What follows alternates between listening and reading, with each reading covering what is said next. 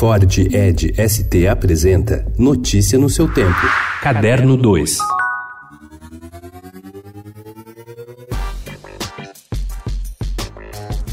Nos 10 anos da morte de Rodrigo de Souza Leão, obras póstumas do escritor serão lançadas. Com o fim dos contratos de edição com a editora Sete Letras e com a Record, os lançamentos serão feitos agora pela Demônio Negro, que prevê uma antologia inédita de poemas. O primeiro, previsto para agosto, será Todos os Cachorros São Azuis, que já virou peça e teve seus direitos para o cinema vendidos para Cauã Raymond. Até 2020, a editora espera relançar Me Roubaram os Dias Contados, Carbono Pautado e O Esquizoide, Coração na Boca, além de apresentar a antologia Loucura, com os e-books de poesia lançados na internet. Rodrigo de Souza Leão foi o primeiro na publicação digital.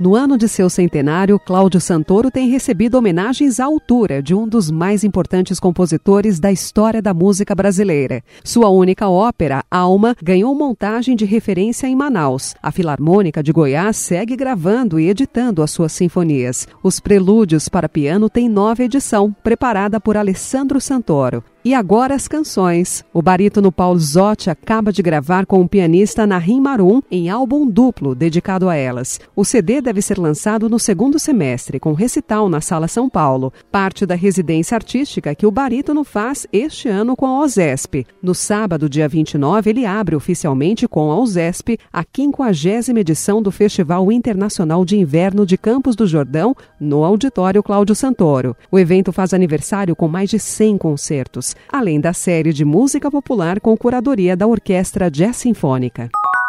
A literatura infantil entrou na vida do então diretor de arte Alexandre Rampazzo, como uma forma de extravasar o desejo de ilustrar que parece ter nascido com esse paulistano de 48 anos que vem emplacando um livro e um prêmio na sequência do outro. No mês passado foi premiado pela Fundação Nacional do Livro Infantil e Juvenil nas categorias Melhor Livro para Criança e Melhor Projeto Editorial por Se Eu Abrir Esta Porta Agora. Dias depois, recebeu o troféu Monteiro Lobato de Literatura Infantil, concedido pela revista Crescer. Agora Rampazzo se prepara para lançar neste sábado Pinóquio, o livro das pequenas verdades.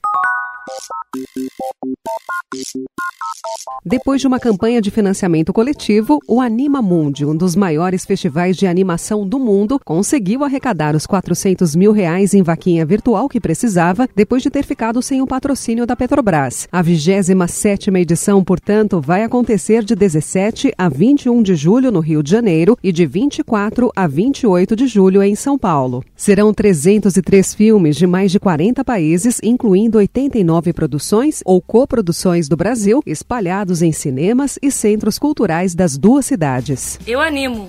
Eu animo também. Notícia no seu tempo. É um oferecimento de Ford Edge ST, o SUV que coloca performance na sua rotina até na hora de você se informar.